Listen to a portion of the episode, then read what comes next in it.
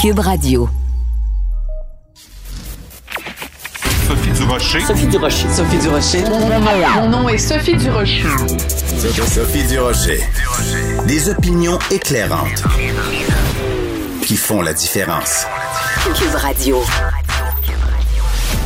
Bonjour tout le monde, bon lundi, merci d'avoir choisi Cube Radio pour commencer votre semaine. Écoutez, qu'est-ce que vous voulez que je vous dise? C'est la plus belle journée de toute l'année 2020. C'est la journée de la vaccination, c'est la journée VV pour victoire. Il y a de la lumière au bout du tunnel de cette horrible année cauchemardesque. Aujourd'hui, c'est un beau rêve qui se réalise. Oui, la vaccination commence aujourd'hui. Qu'est-ce que vous voulez que je vous dise de plus que ça? Quand j'ai appris que c'était aujourd'hui que la vaccination commençait au Québec, j'ai poussé un grand et un beau et un sincère et un enthousiaste. Ben voyons donc! Sophie Durocher. Une femme distinguée qui distingue le vrai du faux. Vous écoutez Sophie Durocher. Vous savez que tous les lundis, je reçois le chroniqueur et animateur Jean-Michel Dufault, un gars sérieux, un gars rigoureux, un gars qui nous parle de dossiers solides. Alors, il, nous, il me soumet tout le temps à l'avance les sujets dont il veut me parler. Et là, j'avoue que je suis tombée un petit peu en ma chaise en fin de semaine quand j'ai vu qu'il voulait d'abord nous parler de l'existence des extraterrestres. Bonjour Jean-Michel Dufault. ben, présent, présenter, bonjour Sophie, présenter comme ça, ça fait bizarre. Mais dans cette année bizarroïde où les choses sont tellement bizarres, je trouve que cette nouvelle qui est parue la semaine dernière, qui a quand même été reprise un peu dans les fils de presse en milieu de semaine, mais de façon euh, très courte. Euh, euh, je sais qu'à un moment donné, c'était c'était sur Twitter Ouais. comme tendance. Ben, c'est cette nouvelle quand même. Quand on lit le truc, c'est quand même, c'est pas n'importe qui, c'est un, quand même un, un quotidien important en Israël. C'est quand même un pays, je veux dire, c'est quand même un, un pays important. Et euh, ce général Haïm- Eshed, qui est un général à la retraite, mais qui a été pendant plus de 30 ans, euh, disons, directeur du, euh, domaine spatial euh, en Israël, ben, qui déclare que oui, oui, il y a des extraterrestres, de façon un peu nonchalante, ça existe. Euh, on est en contact, euh, les États-Unis et Israël, on est déjà en contact avec les extraterrestres, mais évidemment, on ne veut pas trop en parler parce que l'humanité n'est pas prête. Et Ah, ça, c'est délirant. Étonnant. Oui, Oui. Je, ben, je sais, mais, mais j'ai quand même une réflexion. Je voulais te demander d'ailleurs, euh, on est à peu près euh, de la même génération, on est rendu au même moment. Euh, Oui. Avoue, quand on était jeune, on disait, quelqu'un disait qu'il y avait des extraterrestres, on le traitait de, on le traitait de et, euh, et de tous les mots. T'es d'accord, dans notre jeunesse? Ah bah oui, tout à- totalement. Écoute, c'était les, les, les ovnis, puis les UFO, puis c'était vraiment là, c'était des coucous là, on prenait ça des coucous. Et c'est pour ça que moi, quand je, je tombais en de ma chaise quand j'ai lu ce texte-là, parce que t'as tout à fait raison, le mot non- nonchalance est très est très approprié. Toute l'entrevue avec ce ce ce, ce haut placé euh, israélien qui en parle comme si c'était une évidence, comme si c'était euh, quelque chose qu'on qu'on remet pas en question. Les preuves sont là. Et non seulement ça, mais il, il- il parle même de de de- d'une sorte d'empire euh, galactique et tout ça. C'est- comme complètement délirant. Au début, quand j'ai quand j'ai reçu ton sujet, je me suis dit, coudon, Jean-Michel, il en fume du bon, tu sais. C'est vraiment Jean-Michel est la preuve vivante que la SQDC fait des bonnes ventes ces temps-ci. Mais mais quand j'ai pris connaissance de, de tous les textes et de l'entre la longue entrevue avec ce, ce haut placé, vraiment les deux bras m'en sont tombés. Ben, puis moi, c'était aussi, moi, ma, ma, ma réflexion, elle était, et je ne sais pas si les gens trouvent ça. Ce que je trouve depuis les, les 54 années que je suis sur la Terre, c'est que maintenant, ça semble moins fou qu'avant. Je trouve Oui, que c'est ça qui est maintenant, bizarre. il commence à avoir une genre d'ouverture. euh, et, ça, et ça, pour moi, ça a vraiment changé en 50 ans. C'est-à-dire que c'est ça, comme, comme on disait dans notre jeunesse, c'était vraiment, c'était E.T. extraterrestrial. On- et quelqu'un disait qu'il y avait des extraterrestres, on disait, bon, il va pas bien, il faut qu'il soit soigné. Alors que maintenant, les, les documentaires, les, bon, on commence aussi à, son- à comprendre l'immensité de l'univers. On se dit, c'est peut-être un peu euh, euh, prétentieux de croire qu'on est les, la seule est forme d'intelligence dans l'univers ou vivante. Euh, Ouais. Donc, on dirait qu'il commence à avoir comme une ouverture. Euh, et je sais pas, je, je dis ça, mais j'ai j'ai l'impression que je dis pas qu'il y en a ou qu'il n'y en a pas. Je trouve par contre qu'on dirait que c'est moins c'est moins tabou d'en parler, c'est moins c'est moins fou de peut-être se dire Mm. qu'un jour, on va découvrir qu'il y a d'autres formes de vie dans cet immense univers. Je ne sais pas ce que tu en penses, toi, mais... Ben écoute, moi, Ouais. Moi, ce que j'en pense, c'est que quand tu dis que c'est prétentieux de penser qu'on est la seule forme d'intelligence euh, dans la dans la planète, euh, je pense que tu as juste à regarder une coupe d'épisodes d'Occupation Doom pour dire que finalement, il y a peut-être même sur cette planète-ci, on il y a peut-être pas tant de preuves d'intelligence que ça, mais ça, c'est un, un autre euh, débat. Écoute, vraiment, on encourage tout le monde euh, à aller euh, lire euh, cette, cette entrevue. Bon, évidemment, des traductions de, de l'entrevue, puisqu'il a donné ça euh, en hébreu dans un, dans un grand journal euh, israélien. Donc, vous avez juste à, à taper preuve, preuve de l'existence des extraterrestres. Et écoute, supposément qu'il y a une station sur Mars. écoute, c'est Oui. complètement, complètement, excuse-moi, là, complètement capoté. Mais comme tu le dis, 2020 étant une année complètement capotée de toute façon, pourquoi pas? Ouais. Alors, euh, vous irez, vous irez lire ça. Écoute, euh, il y a un autre, euh, un- quand même, tu sais, l'ancien chef de la sécurité spatiale. c'est spécial. C'est spatial. Écoute, écoute, et surtout que c'est repris par des gens comme NBC News et tout, là, c'est là que, vraiment on trouve ça assez particulier. Écoute, tu voulais revenir sur cette initiative du Bloc québécois qui a voulu euh, verser dans l'humour et pour combattre le fameux Bonjour High, qui propose un autre slogan à l'approche du temps des fêtes, c'est Bonjour Ho. Ça passe pas très bien auprès de la communauté anglophone. Ben, ben, je sais pas si les gens savent euh, un peu la- comme les, les, les diction- dictionnaires urbains, comme on dit en, en français, le Urban Dictionary. Ho, c'est un euh, diminutif de whore. Et whore, c'est pas le mot le plus beau de, de la langue Non. anglaise. Whore, Ben, ça signifie prostituée, mais c'est euh, c'est un terme très dérogatoire pour, tr- pour traiter les prostituées, là. Ouais. Exactement. Et surtout dans une année où la chanson de Cardi B, le WAP, euh, Wet Ass Pussy, on entend en refrain tout le temps ce vieux sampling où on dit There's a hole in this house, there's a hole in this house. Quand on sait, il me semble pour avoir un peu des antennes, d'arriver avec cette idée-là, il me semble que c'est une mauvaise idée. Tu sais, je, je comprends les bonnes intentions du blog, je comprends les bonnes intentions des gens qui veulent protéger le français à Montréal, mais des fois, j'ai l'impression qu'on prend vraiment qui se prennent pas de la bonne façon. C'est comme des. Je peux pas croire que des trucs comme ça. Alors, évidemment, euh, la communauté anglophone va tomber à bras raccourcis. On, tous les. C'est pas. C'est ça. Je suis comme un peu découragé que, vraiment que ça ait passé, si on veut, au conseil. Personne n'a dit Ouais, c'est peut-être pas le bon mot, c'est peut-être pas une bonne idée.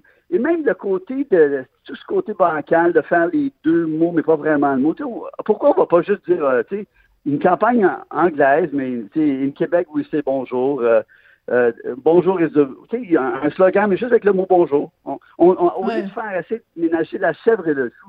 Non, enfin, je trouve que ce, ce truc-là, je comprends les, les, les anglophones de, de- de- après ça de faire des blagues sur euh, la police de la langue française, sur, sur le, le- le fait que certains vont prendre n'importe pas réfléchir quand même qu'il y, a- il y a quand même un million d'anglophones et- au Québec, beaucoup à Montréal. Ben, en tout cas, je trouve que c'est c'est maladroit. C'est maladroit et, et c'est pas prendre en considération quand même où on est et euh, de pas bien faire ses devoirs. Je sais pas ce que tu en penses, toi, là-dessus. Ben moi je suis pas du tout d'accord avec toi. C'est-à-dire que le public cible du bloc québécois, c'est les francophones, c'est euh, des francophones pas juste euh, pas juste euh, euh, au Québec, bon partout à travers le pays, mais évidemment surtout euh, euh, au, au- au Québec. Et écoute, c'est leur base électorale et je veux dire, c'est ils ils s'adressent à eux.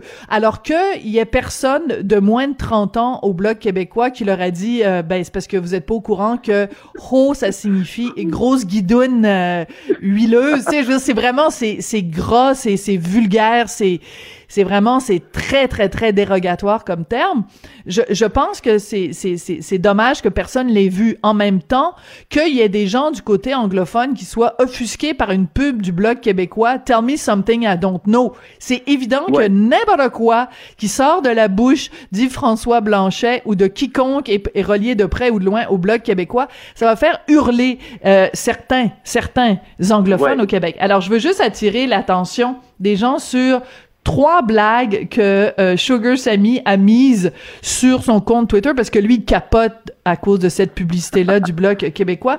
Donc la première qu'il a mise que je trouve vraiment très euh, vilaine et probablement pas drôle et euh, quasiment diffamatoire. Euh, il dit euh, le slogan du blog québécois ou comment les anglos saluent certains candidats d'occupation double. Est-ce qu'il est en train de dire que les gens d'Occupation Double sont des grosses guidounes? Je sais pas, là, c'est comme... En tout cas, moi, je viens de ben dire qu'ils ont pas... Ils sont peut-être pas tous super intelligents. Fait que- Écoute, il y en a une autre... Oui, il faut Ouais. faire attention. Écoute, euh, une autre blague de Sugar Sammy, il dit « Bonjour, Ho, c'est comme ça qu'on saluait les filles du roi à leur arrivée? Ouais, ben ça, c'est pas si mal, ça. C'est pas. Et- Moi, je trouve pas que c'est un mauvais gag. Et il a le droit de faire autre- gag. Il a le droit de faire gag. il y a d'autres...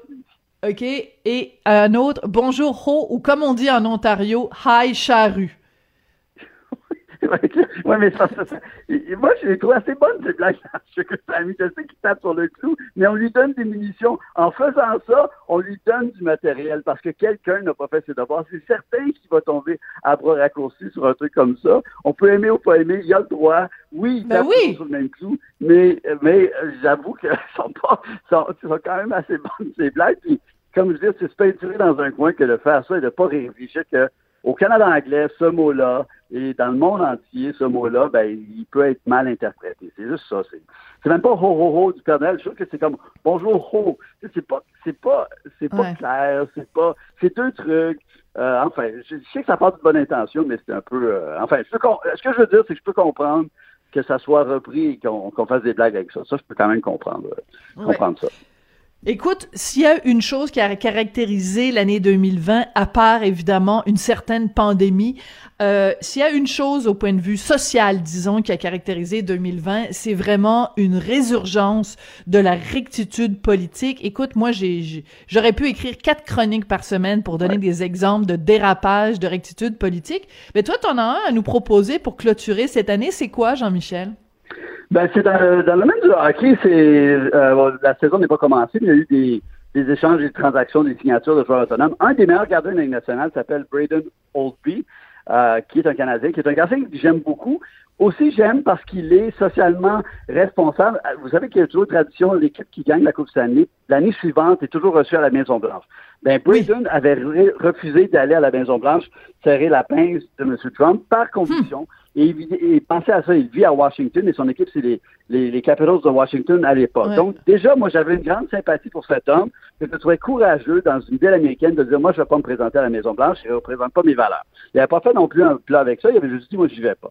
Il signe cette année avec Vancouver, qui est un très bon club, et se dit, où, bon, comment euh, rendre hommage aux Premières Nations euh, du nord, Nord-Ouest Pacifique, du, du Pacifique nord- Nord-Ouest, et donc euh, commande à un, euh, un, un des plus grands dans, dans le monde. Il n'y a pas tant d'artistes qui font ça, des, des matchs de hockey. C'est assez complexe.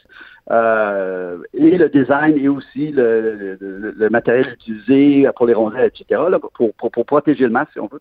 Et c'est un Suédois qui fait ça. Et il s'est fait critiquer, évidemment, d'appropriation culturelle.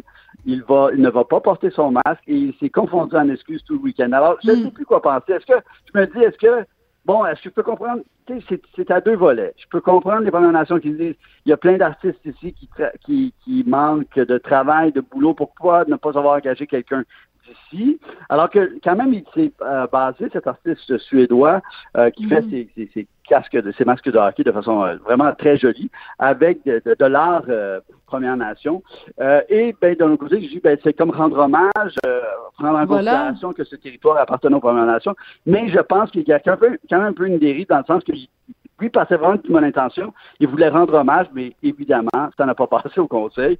Alors, je sais pas, je sais ça. J'ai l'impression que des fois, ça va peut-être un peu trop loin, euh, cette attitude politique par rapport à l'appropriation culturelle. Mais écoute, je pense que tu as utilisé exactement le bon terme, une bonne intention.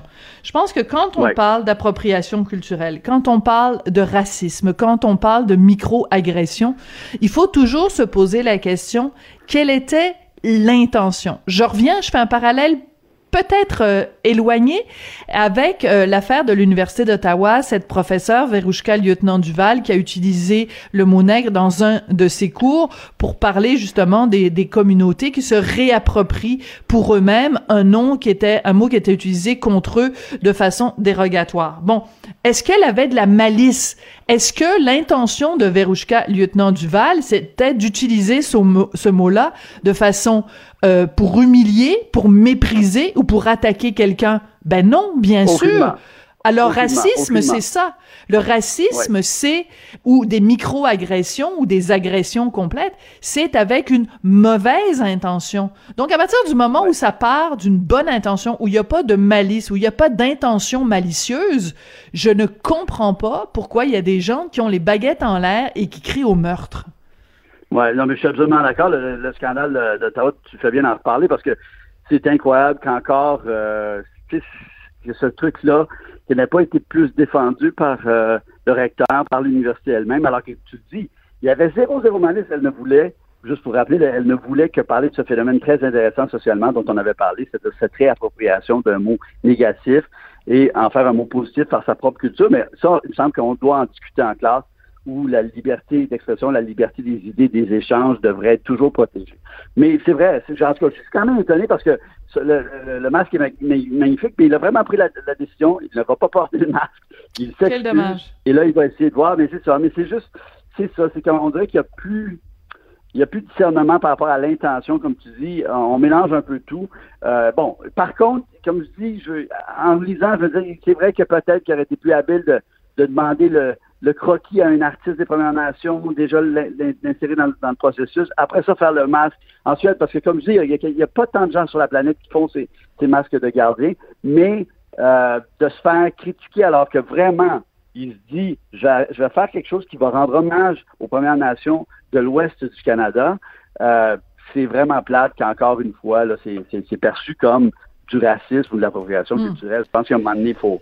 Ça aussi, c'est un, ça, c'est un truc qui peut être dé- débattu. C'est-à-dire que des fois, oui, mais des fois, non. Des fois, c'est un hommage.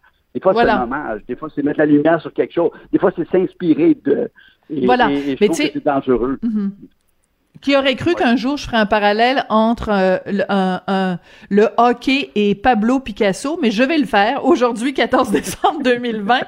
Euh, écoute, quand euh, il y a eu une exposition euh, Picasso récemment au Musée des Beaux-Arts de Montréal, et c'est une exposition qui faisait le lien justement entre Pablo Picasso, on le sait, euh, par exemple, tu as juste à regarder Les Demoiselles d'Avignon ou d'autres œuvres majeures de, de, de, de Picasso, à quel point l'art africain, ce qu'on appelait à l'époque, qu'on appelle plus comme ça, l'art primitif, à quel point ça a influencé le travail de Picasso, d'aller justement à l'essentiel des lignes, des visages réduits à leur plus simple expression. Bref, et il y avait, il y a tout un, de, de- tout un mouvement de gens qui disent, ben non, il, s'est- il- Pablo Picasso, il a, il a ravagé les, les, euh, l'art africain pour, euh, c'est comme du plagiat où il a fait justement de l'appropriation culturelle, alors qu'il y a, pouvait, pouvait pas y avoir de plus grand hommage justement à à Pablo Picasso. Qu'est-ce qu'il disait? Il disait tout est là, tout est dans l'art africain. Après, après, on fait juste recréer des choses, mais c'était, c'était, il se mettait à genoux devant cet art-là en disant à quel point ça avait été important dans l'histoire de l'art, mais ça a été interprété comme étant quelque chose de, de raciste ou de, ou de malicieux. Alors c'est, c'est un peu dommage. Écoute, Jean-Michel, c'est comme ça que se termine notre dernière chronique ensemble pour 2020. Année à oublier, à effacer du calendrier. Donc, euh, qu'est-ce qu'on te souhaite pour 2021, Jean-Michel? Ben, je nous souhaite à tous de, de tourner la courbe. Je veux dire, ça a été, euh, c'est une année, je pense, pour beaucoup, beaucoup. C'est vraiment une année difficile. Euh, c'est pas fini. Euh, mais je nous souhaite à tous de, de passer au travers. Et euh, j'ai l'impression quand même qu'en 2021, ça va être mieux qu'en 2020. c'est ça. Je, je, je souhaite à tous nos auditeurs, à toi, à nos proches. Euh, mais je pense que ça va être mieux en 2021. Ça ne peut être que mieux de toute façon. Alors, euh, je nous souhaite ça à tous. Surtout qu'on se parle aujourd'hui, la journée où la première euh, québécoise va être vaccinée, Gisèle Lévesque, hein, 89 ans, on la salue. Et euh, c'est vraiment le, le début de la fin du cauchemar. Eh, merci beaucoup Jean-Michel pour toutes tes collaborations cette année, puis on se retrouve avec plaisir euh, quelque part en janvier 2021. Avec plaisir. Merci beaucoup, Sophie. Joyeuse fête. Merci, puis un salut aux extraterrestres aussi en passant, les petits bonhommes verts. Là. Si t'en rencontres un sur ton chemin, euh, souhaite-lui joyeux Noël de ma part. Je ne peux pas les inviter. Je ne peux pas les inviter. Ah, pas de party avec les extraterrestres. Voilà. Salut. Bye bye.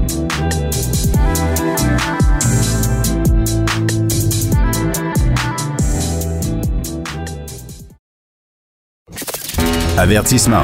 Cette émission peut provoquer des débats et des prises de position pas comme les autres. Vous écoutez écoutez Sophie Durocher. On le sait, 2020 a été une année absolument horrible pour quiconque est en affaire des plus petites entreprises aux plus grandes, à moins que vous appeliez évidemment euh, Amazon, mais euh, ça a été très difficile pour euh, les entrepreneurs et en particulier dans le domaine du divertissement et dans le domaine de la restauration. Alors quand vous êtes dans les deux domaines en même temps, 2020 est vraiment une, une année horrible. On va en parler avec Vincent Qui est président des cinémas Goudzo et Dragon à l'émission Dragon's Den diffusée à CBC. Vincent, bonjour. Oh, comment ça va? Ben moi, ça va bien, Vincent. Euh, sur euh, Twitter et sur Instagram, tu euh, partages beaucoup de réflexions, je dirais quasiment spirituelles ou, ou philosophiques. Et tu as écrit au cours des dernières heures une phrase où tu disais, je pensais en 2020 atteindre les plus hauts sommets et finalement j'ai retrouvé le contact avec mes racines. Tu le disais en anglais, c'était mieux formulé que ça. Qu'est-ce que tu veux dire exactement? Ben écoute, on n'a pas eu le choix de, de, de faire une analyse euh, euh, introspective, euh, un regard à qu'est-ce qu'on fait, qu'est-ce qu'on fait pas. Veut dire, tous les samedis, on courait comme des malades au lieu de, de prendre ça en famille. Les dimanches, ben on, on faisait un lunch vite, vite, une heure et demie, deux heures, puis après tout le monde retournait à leur à leur routine de, de, de, de, course et tout ça. Puis éventuellement, qu'est-ce qui est arrivé, c'est que euh, là, je m'assieds sur le divan, puis je passe du temps avec mes enfants, puis on parle, puis on, on va prendre des marches, puis on fait une analyse de, de, de qu'est-ce qu'on a, puis on apprécie un petit peu plus qu'est-ce qu'on a, et peut-être on apprécie même qu'est-ce qu'on avait, qu'on a perdu, euh, mm-hmm. et tout ça. Mais euh, tout en étant, comment je pourrais dire, philosophe sur le regard, c'est faut, faut, faut, j'ai encore les doigts très croisés que les prochains les prochains 17 euh, euh, jours vont passer beaucoup plus vite. Euh, comme ça, on, en sort de 2020 une fois pour toutes, là, puis on, on peut commencer un certain espoir en 2021. Oui. Quand la semaine dernière, en commission parlementaire ou enfin devant les parlementaires, Horacio Arruda a avoué à Pascal Bérubé que lui n'avait jamais recommandé la fermeture des restaurants en zone rouge toi, tu es propriétaire de restaurant. Comment tu as réagi euh, à cette déclaration de Dr Arruda? écoutez, moi, j'étais déjà au courant de cette position-là, ce concernant les restaurants, les cinémas. Euh, et c'est pour ça que j'ai pris la position que j'ai prise au mois d'octobre et novembre de pousser le gouvernement à, être plus transparent et à être honnête. Parce que, on, le sait tous, ça a pris 4-5 jours pour que on essaye de justifier. Avant, on a donné la faute à santé publique, après ça, après une autre chose, etc., pour essayer d'expliquer pourquoi on avait fermé les restaurants et les cinémas. Moi, j'étais au courant parce que je le savais. On parle sur une base euh, hebdomadaire avec euh, la santé publique pour avoir des euh, des mises à jour où ce qu'on en était, puis qu'est-ce que le, premier ministre allait annoncer. Donc, le jour qu'il a fait son annonce, moi, j'étais au docteur, euh, chez un médecin, là, j'avais pas pensé, moi, que c'est tellement important qu'est-ce qu'elle allait dire, parce que la santé publique, à moi, m'avait confirmé que dans leur position à eux, les cinémas ne devaient pas être fermés, ni les restaurants, parce que c'était pas là que les éclosions étaient.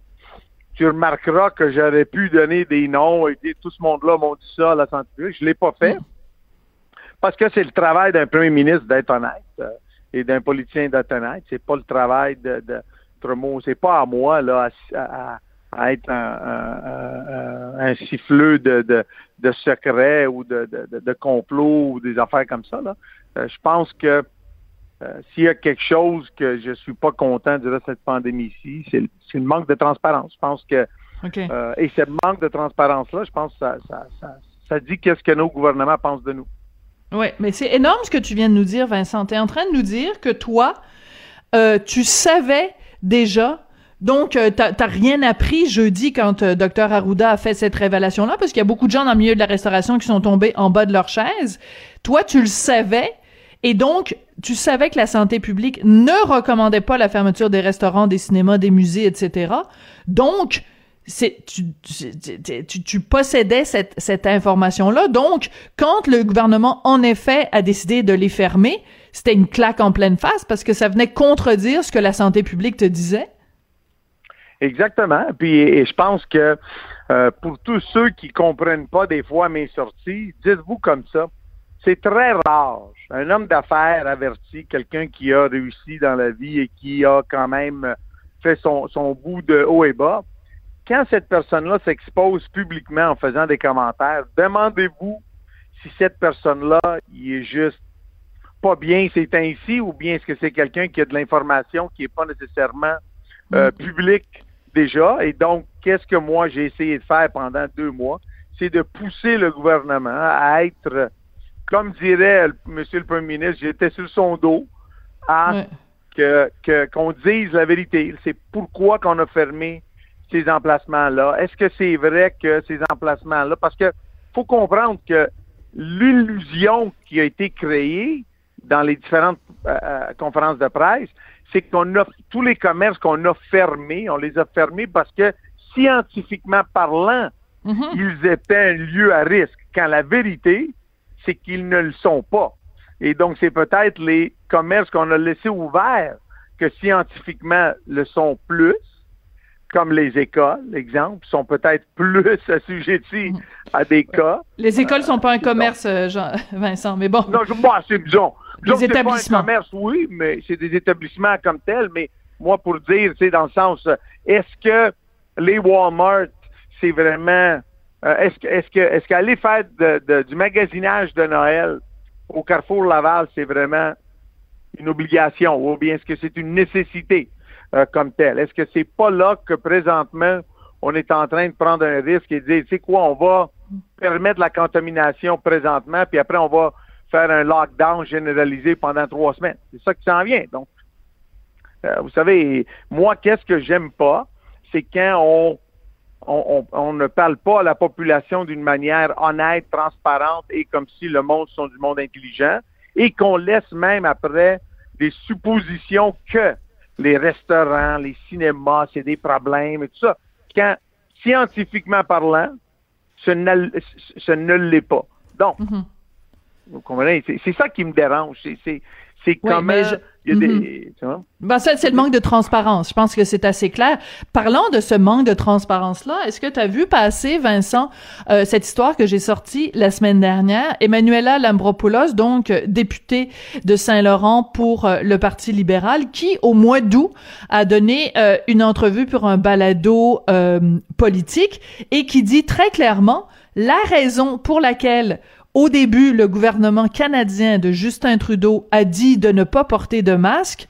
C'est parce qu'on n'avait pas assez de masques. Donc, c'est une autre qui dit, on c'était absolument pas une décision basée sur la science, c'était une, une décision politique. C'est quand même assez, euh, assez particulier, ça, comme déclaration. Mais c'est particulier, particulièrement venant de quelqu'un qui faisait pas partie euh, euh, du comité euh, qui allait décider.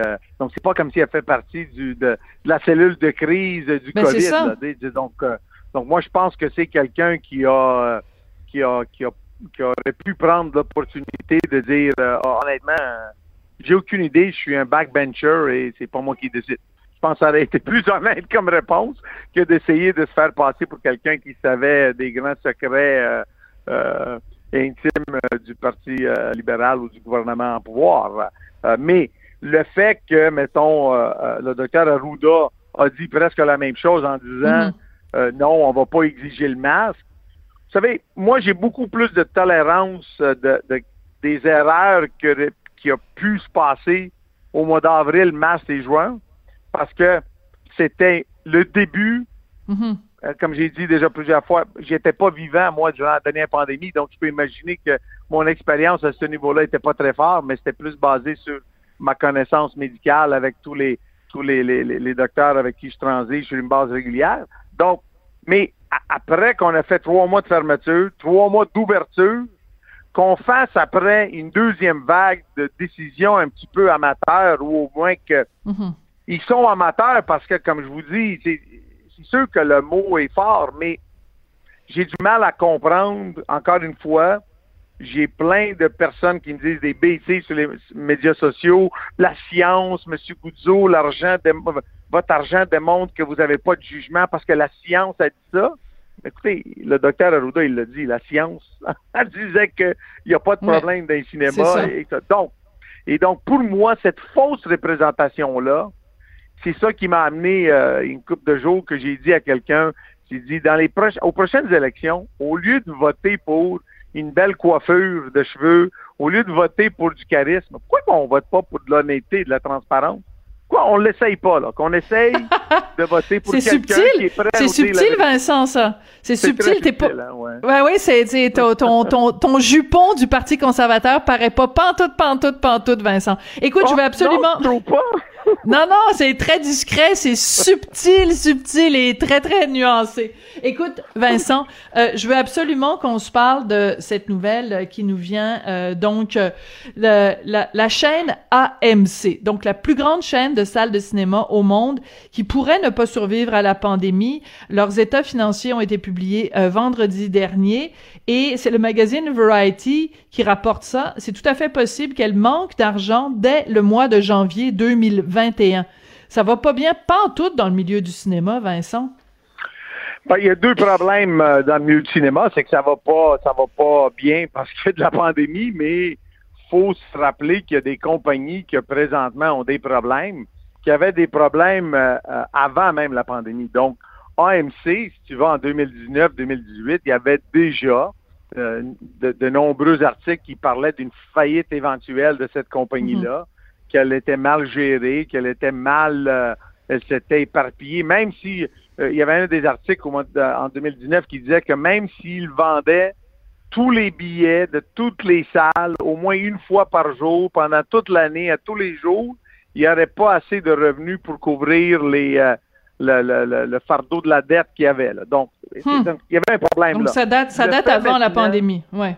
Et ça, c'est avant la pandémie. Maintenant, reste le fait qu'une compagnie qui a 5 milliards et presque plus de, de, de, dettes, et si on comprend la manière que les faillites sont faites dans ces grosses compagnies publiques, il n'y a aucune banque qui va vouloir reprendre les actifs d'AMC. Donc, AMC va faire faillite. Tous les actionnaires d'AMC vont perdre leur équité, leur argent, leur valeur. Et euh, il va, faire une restructure. Il va avoir un paquet de, de, de investment bankers qui vont se remplir les poches parce qu'après qu'ils mhm. ont restructuré et enlevé 5 milliards de dettes, euh, ils vont remettre 2-3 milliards de dettes dans ça, puis ils vont sortir de l'argent, puis ils vont être contents. Il faut se rappeler que les faillites des PME, ça, ça dit le commerce disparaît, la personne n'est plus là. Dans le cas des grosses compagnies, euh, c'est très rare qu'une compagnie mhm. disparaisse comme ça, parce et particulièrement dans le cas d'AMC, il n'y a pas d'actifs, il n'y a pas vraiment, il y a des beaux, il y a de mhm. l'équipement. Donc, euh, euh, moi, je m'attends à la faillite de, d'AMC, ça c'est sûr. Mais cette faillite-là n'est pas symbolique de l'industrie du cinéma. Il y a le numéro 3 au monde qui est Cinemark, qui est en santé et qui va sûrement acheter une partie des actifs euh, de AMC. des beaux et, d'AMC. Donc. Et les cinémas Guzzo, est-ce qu'ils sont en santé financière? Est-ce que ça va bien aller en 2021 quand les cinémas vont rouvrir ou le poids financier de cette pandémie va faire en sorte que tu vas être, euh, toi et ton entreprise, vous allez être en, situation difficile en 2021? Donc, euh, euh, j'ai déjà fait le commentaire que nous, on va passer à travers, mais ça va quand même nous prendre au moins un bon 3, 4, 5 ans pour se remettre euh, où ce qu'on était euh, avant cette pandémie-là, dans le sens que on a on a perdu euh, de, de, de, la liquidité parce qu'on a, on a un burn rate, comme on dit, et tout ça, mais on a quand même les reins solides et on a un cinéma encore en construction à Saint-Jean là qui, qui, qui devrait ouvrir en 2021 et, et donc comme je vous dis, c'est, on, a encore espoir dans le milieu du cinéma, donc on n'est pas prêt à flusher qu'est-ce qu'on a construit et bâti dans ça. Et financièrement, on est solide. Je pense qu'on peut. Euh, euh, mais je veux pas quand même te donner l'impression que, ah, euh, en bon québécois, je m'en fous un petit peu parce que tout va beau. Là. Non, non, écoute, ça, ça, c'est, c'est de la dette, c'est de la perte d'argent. Exactement, ça fait mal. je m'attendais pas à ça, disons, ça. Mais disons que qu'on est là, il n'y a pas de problème, puis on, va être là, euh, on va être là en 2021. Euh, Ce sera le seul. Au mois de février. Mhm. Habituellement, Noël, c'est un temps où, euh, bon, les gens sont en congé, on va au cinéma en famille, c'est vraiment comme une tradition très, très prenante puis très émouvante du temps du temps des fêtes d'aller au cinéma en famille. Pour beaucoup beaucoup beaucoup de gens, ça va être très dur de passer ce Noël-là sans euh, aller voir un film. Est-ce que toi ça va être la première année évidemment ou euh, ça va être un, un, un Noël sans cinéma? Ça, ça, c'est triste? Ben, c'est triste, euh, euh, c'est aussi décevant parce que les deux semaines de Noël représentent à peu près 10% de notre chiffre d'affaires annuel, donc c'est quand même euh, c'est quand même pas, pas quelque chose qu'on peut c'est pas négligeable comme on dirait, mais je pense que le monde va pour, pour, vous mettre dans le contexte de quelle sorte de choc c'est pour un propriétaire de salle de cinéma. Moi, ça fait 46 ans que je suis dans le milieu du cinéma avec mon père. Et en 46 ans, je n'ai jamais fermé un cinéma, hmm. euh, même pas pour un jour. Euh, et, donc, il faut comprendre que l'année 2020, c'est du comme, comme, comme des fois, les, premiers mois, c'était pas pire parce qu'on a rénové des cinémas, on a arrangé plein de choses, euh, etc. Mais au mois d'octobre, au mois de, de, novembre, disons que c'est un petit peu compliqué à trouver. Tu sais, comme on a développé d'autres choses, mettons. On a développé l'offre mm on a développé des affaires pour d'autres euh, volets de nos, de nos entreprises, mais c'est compliqué pour un gars de cinéma de dire, hey, normalement, les fins de semaine, je regarde les recettes, je vois qu'est-ce qui se passe, je fais un tour dans le cinéma. Puis là, tu passes autour de tes bâtisses, puis tu vois qu'ils sont fermés, puis tu dis, ah, ben ouais, c'est comme, mhm. wow. donc, c'est un choc, c'est sûr. Puis, ça, et puis Noël, euh, euh, c'est pas un secret que Noël est dur pour, pour pour la, famille Guzzo, euh, soit au niveau de l'insécurité. Euh, c'est jusqu'au mois de février, jusqu'au mois de mars? Euh, je pense que l'espoir que quand on va réouvrir, les choses vont vraiment bien aller, le monde va revenir parce qu'on voit l'appui qu'on a où le monde nous, nous dit qu'il va revenir au cinéma. Mais jusqu'à cette date-là, donc, il y, a, de l'insécurité. Exactement. Bon, on va te souhaiter quand même un, bon Noël à toi et à toute euh, la famille euh, Guzzo. Buon Natale, grazie mille. Puis euh, en espérant que 2021 soit vraiment euh, une meilleure année pour tout le monde, parce qu'on souhaite pas à personne, évidemment, d'avoir des problèmes financiers, peu importe où on se situe dans l'échelle sociale. Merci beaucoup, Vincent Guzzo. Puis merci d'avoir été toujours généreux. Chaque fois qu'on t'appelle pour une entrevue, tu es toujours disponible. Donc, c'est quelque chose de très apprécié. Merci, Vincent. Merci à toi aussi. Bye bye. Vincent Goudzo, président du cinéma Goudzo et Dragon à l'émission Dragon's Den diffusée à CBC.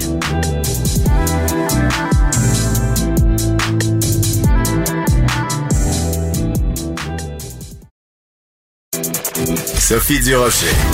Entendez les dessous de sa dernière chronique. Cube Radio quand j'ai vu ce titre euh, apparaître dans ma mosaïque du Journal de Montréal, Journal de Québec en fin de semaine, je me suis dit, mais quelle histoire inspirante. Le titre en question, D'enfant de la DPJ à infirmière, c'est un texte signé de ma collègue Clara Loiseau qui raconte l'histoire de notre prochaine invitée. Elle s'appelle Shanice Hazard. Bonjour, Madame Hazard. Bonjour. Bonjour, qu'est-ce que ça vous a fait, Madame Hazard? Mais moi, ça va très bien. Et vous, je suis tellement contente de vous rencontrer, de vous parler. Qu'est-ce que ça vous a fait, Madame Hazard, de voir euh, votre histoire comme ça racontée dans le Journal de Moral, Journal de Québec? Et je tiens à vous dire qu'il y a beaucoup, beaucoup, beaucoup de gens qui ont partagé ce texte-là. Ça a été un de ceux qui ont été les plus lus en fin de semaine sur le site du journal. Euh, en fait, je m'y attendais pas, honnêtement. Euh, je savais que c'était un projet, dans fond, pour euh, la Maison Tangente, pour essayer de récolter euh, des, euh, de l'argent puis du, financement. Donc, puis, je savais que mon texte serait dans le Journal de Montréal, mais j'avais complètement oublié que Internet existait. Donc, ça allait se partager, puis que, dans le fond, j'ai eu beaucoup de messages du monde de Cap-la-Madeleine, de Québec. Fait c'était comme vraiment, j'étais vraiment étonnée.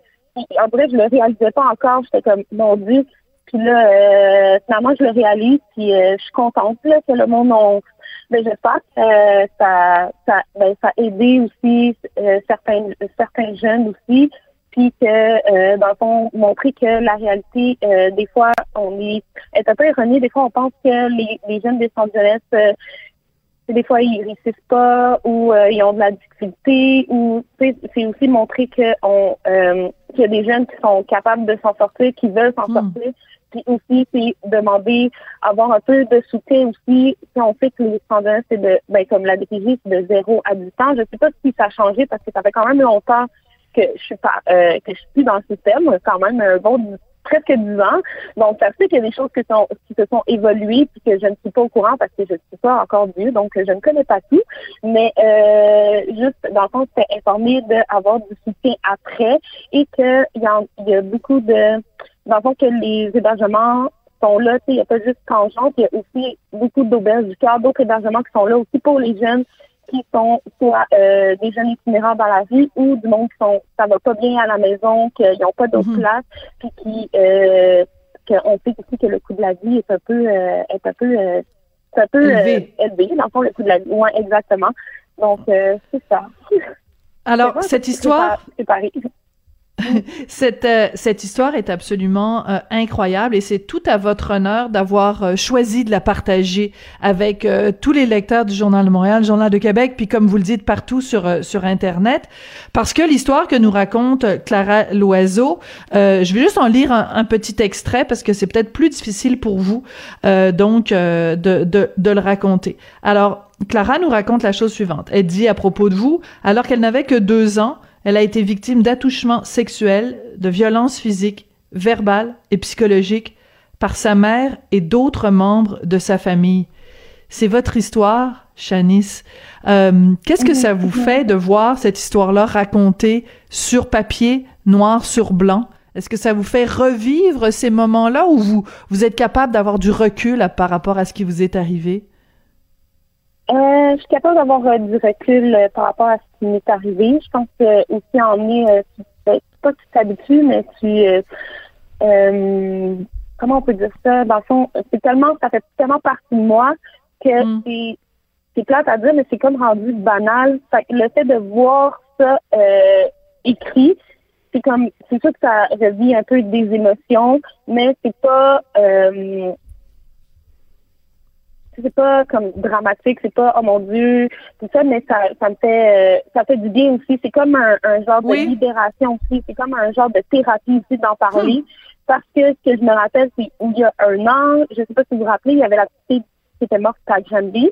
Oui, tout à fait, la petite euh, fille martyre. Oui, oui, exactement. Ouais. Et à partir de ce moment-là, j'avais eu de la misère à dormir, je voulais me réveiller, puis en fait j'avais l'impression, je sais que c'est très spirituel, j'avais l'impression qu'elle était là donc, j'ai écrit, j'ai fait une vidéo, une vidéo en parlant de ma situation parce qu'on avait tellement des similitudes. La même chose, hmm. il y a beaucoup de monde qui était au courant, que l'école était au courant, euh, que les voisins étaient au courant. C'est sûr que les voisins étaient au courant parce que quand t'entends un enfant crier, c'est impossible. Mais le monde a tellement des, des oreillards qui, qui, en vrai, qui font comme ah c'est pas mes choses, je veux pas m'en mêler. Mais c'est ça, faut briser, faut briser le silence faut briser, faut euh, que si t'es témoin ou si tu entends quelque chose, même si pense que c'est peut-être une fausse alerte, c'est mieux de, de l'aviser que juste rien faire parce qu'on ne sait jamais. Mhm.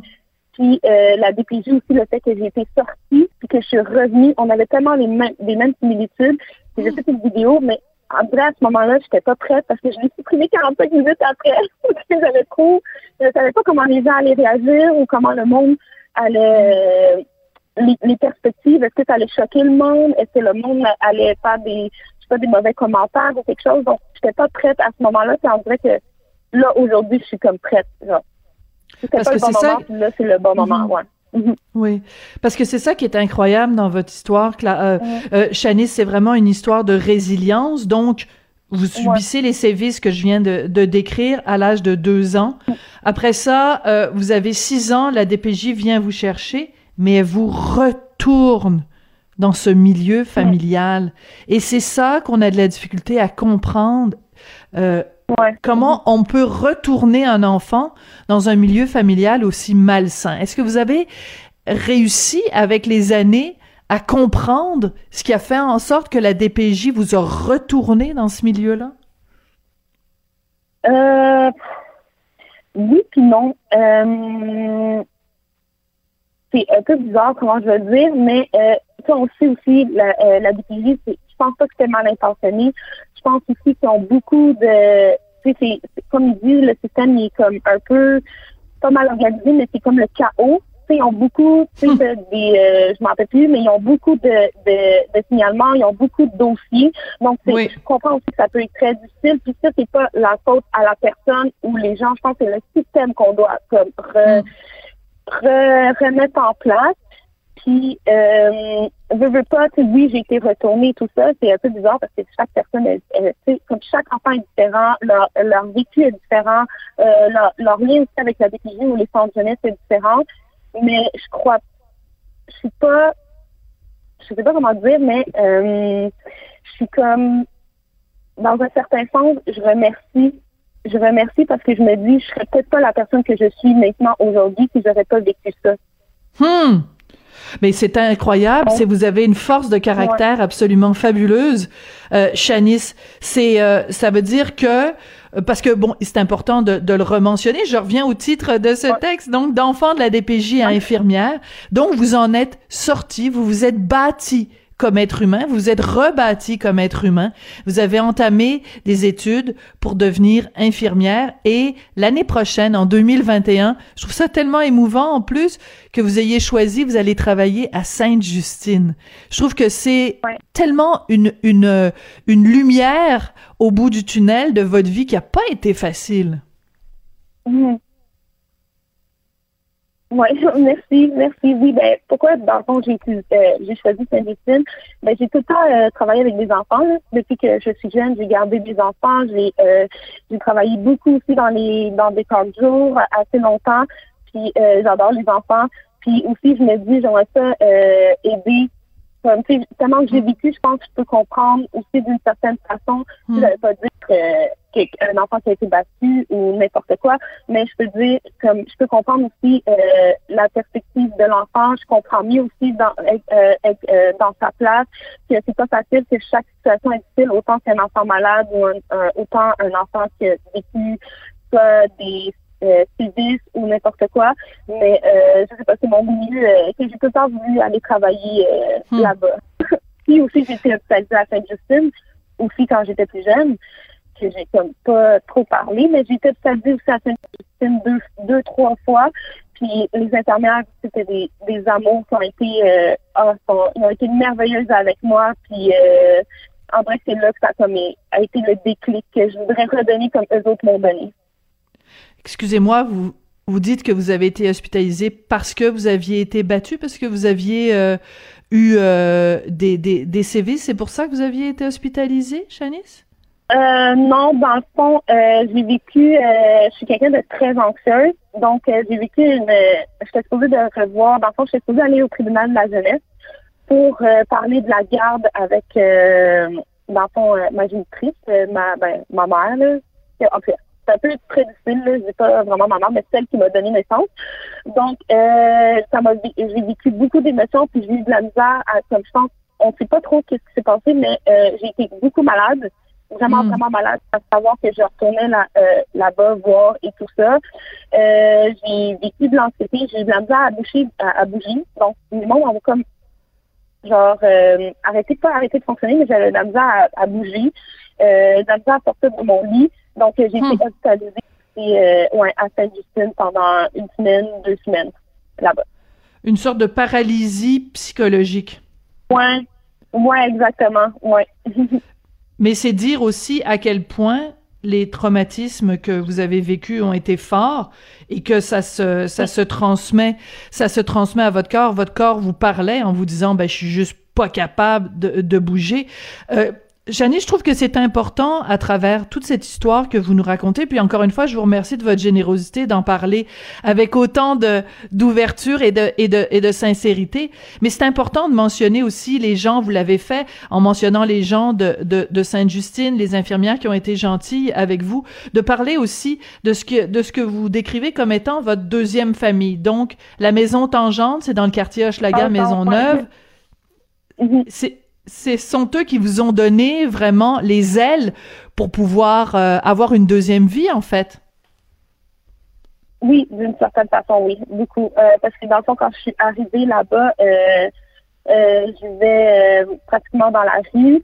J'avais pas de j'avais pas de j'avais pas de oui j'allais à l'école mais j'allais à l'école aux adultes, mais j'avais comme je manquais beaucoup parce qu'il fallait que je règle aussi, j'essaie de trouver un endroit, euh, problème financier aussi. Donc, euh, c'est vraiment là-bas que j'ai, euh, ben, dans le fond, que j'ai évolué aussi en tant que personne, en tant qu'individu, que j'ai appris aussi à trouver des, des moyens, des solutions, euh, affronter la vie d'adulte, euh, comme on peut euh, si bien le dire. Euh, aussi que j'ai fini mon secondaire 5, c'est mon, ils m'ont donné dans le fond une place stable. C'est ça que j'avais besoin. Bien sûr. ça qu'ils m'ont donné, ils m'ont donné une place stable pour que je puisse euh, comme revivre d'une certaine façon. Et euh, puis c'est aussi une maison que je suis encore en, en, euh, encore en lien avec eux, que je retourne souvent, euh, que la porte est tout le temps ouverte. Euh, Hmm. C'est comme ma famille, comme je dis tout le temps, euh, que je suis tout le temps la bienvenue. Quand j'ai des questions, quand j'ai besoin de quelque chose, c'est les autres que j'appelle automatiquement pour avoir euh, soit de l'aide, admettons, pour, euh, je sais pas, euh, parce que, admettons, c'est un peu plus difficile, j'ai de la misère à, admettons, à se tenir aux deux bouts, parce que c'est quand même, euh, c'est pas... euh, c'est pas résolu, mais comme je j'avance là-dessus, ouais, exactement. Donc, je fais de la cuisine collective avec eux, ben, je faisais, parce que là, avec la situation de COVID, on peut plus faire de rassemblement ou de se revoir.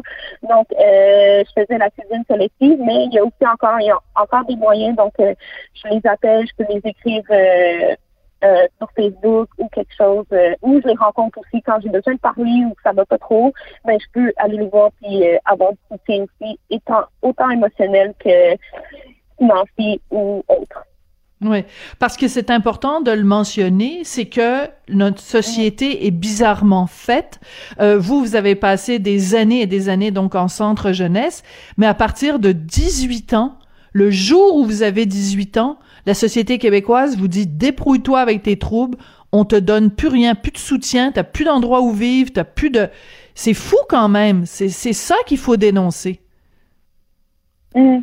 Oui, je suis d'accord avec, je suis d'accord avec vous. Ben, il y a, des- il y a, je pense que ça dépend aussi de certains, euh, de certaines personnes. Euh, je sais qu'il y a des, des, euh, des, euh, mon Dieu, excusez-moi, j'ai bien la misère à parler un peu ce matin. Ben non, Euh, vous parlez y a super bien, appartements- Charis! Ben non. Euh, il y a des appartements supervisés. Euh, je sais pas s'il y en a encore, mais dans le temps où j'étais, je sais qu'il y avait des appartements supervisés que j'ai pu bénéficier, mais il y en a pas beaucoup. Donc, les appartements supervisés, c'est euh, des, euh, des jeunes qui sont là, puis là, on apprend à vivre en appartement, on apprend à gérer un budget, on apprend à, à dans le fond, à vivre en société.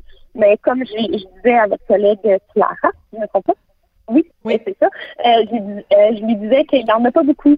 Donc, Oui, il y a et il devrait y en avoir 17, plus. 20 places. Oui, il Chanice, on va devoir, plus. On va devoir Ouais. se quitter. Je suis désolée, c'est la fin de mon émission. Écoutez, je vous entendrai, je vous écouterai parler pendant des heures. Vous êtes vraiment une femme très inspirante. Vous êtes mon coup de cœur de 2020. Chanice Hazard, je, vraiment, je vous souhaite une année 2021 euh, euh, pleine de, de bien, de bienveillance, pleine de tendresse. Puis félicitations vraiment pour votre trajet d'enfant de la DPJ à infirmière. Vous êtes vraiment euh, une inspiration pour beaucoup de gens en 2020 et surtout aussi en 2021. Merci beaucoup, Chanice. Merci à vous. Je vous souhaite des joyeuses fêtes.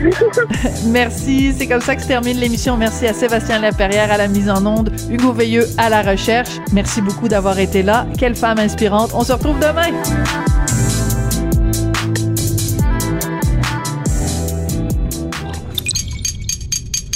Cube Radio.